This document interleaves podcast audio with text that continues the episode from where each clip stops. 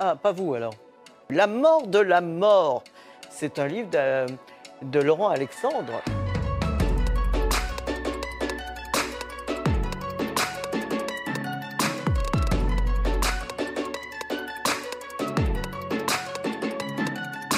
Bien sûr, je l'ai oublié puisque je me suis réinventé, refabriqué.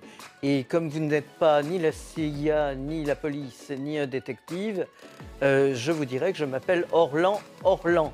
Et mon nom s'écrit chaque lettre en majuscule parce que je ne veux pas rentrer dans les rangs, je ne veux pas qu'on me fasse rentrer dans la ligne.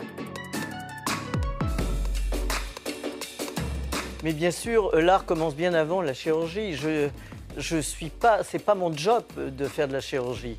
Je suis une artiste et c'est toutes les œuvres précédentes qui m'ont conduit à faire cette œuvre qui était en fait, euh, les journaux ont dit beaucoup, beaucoup de bêtises et les télés, mais c'était simplement pour attaquer l'image de l'inné, le masque de l'inné, et en faire autre chose, et surtout utiliser la chirurgie à contre-courant en la déréglant et en faisant des gestes opératoires qui n'étaient pas censés apporter de la beauté, mais au contraire.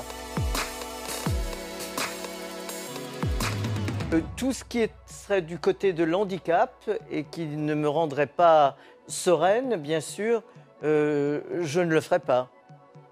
Je travaille avec les possibles, avec la faisabilité actuelle de ce que l'on peut faire sur un corps sans en souffrir, parce que ma première demande au chirurgien était pas de douleur, ni avant, ni pendant, ni après.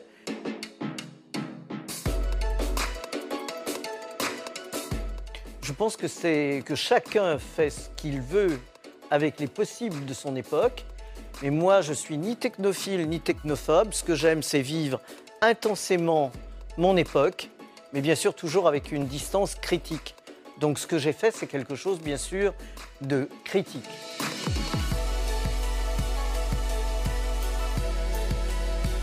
Elle n'existe pas. On tourne toujours autour. Et puis je n'ai jamais cherché euh, la perfection. J'ai cherché à fabriquer une image supplémentaire autre de moi.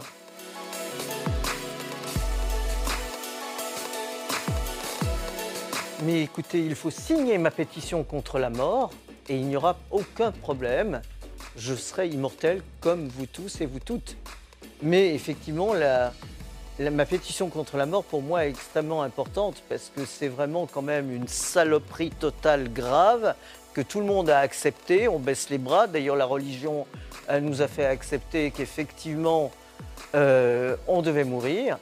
Mais moi, je n'ai rien fait de mal. Je ne vois pas pourquoi je suis condamné à mort. Quand on aura compris comment fonctionne l'horloge biologique, euh, tout ça sera transformé. Moi, je voudrais vivre autant de temps que les séquoias euh, géants qui vivent 3005, 4005, 5000 ans.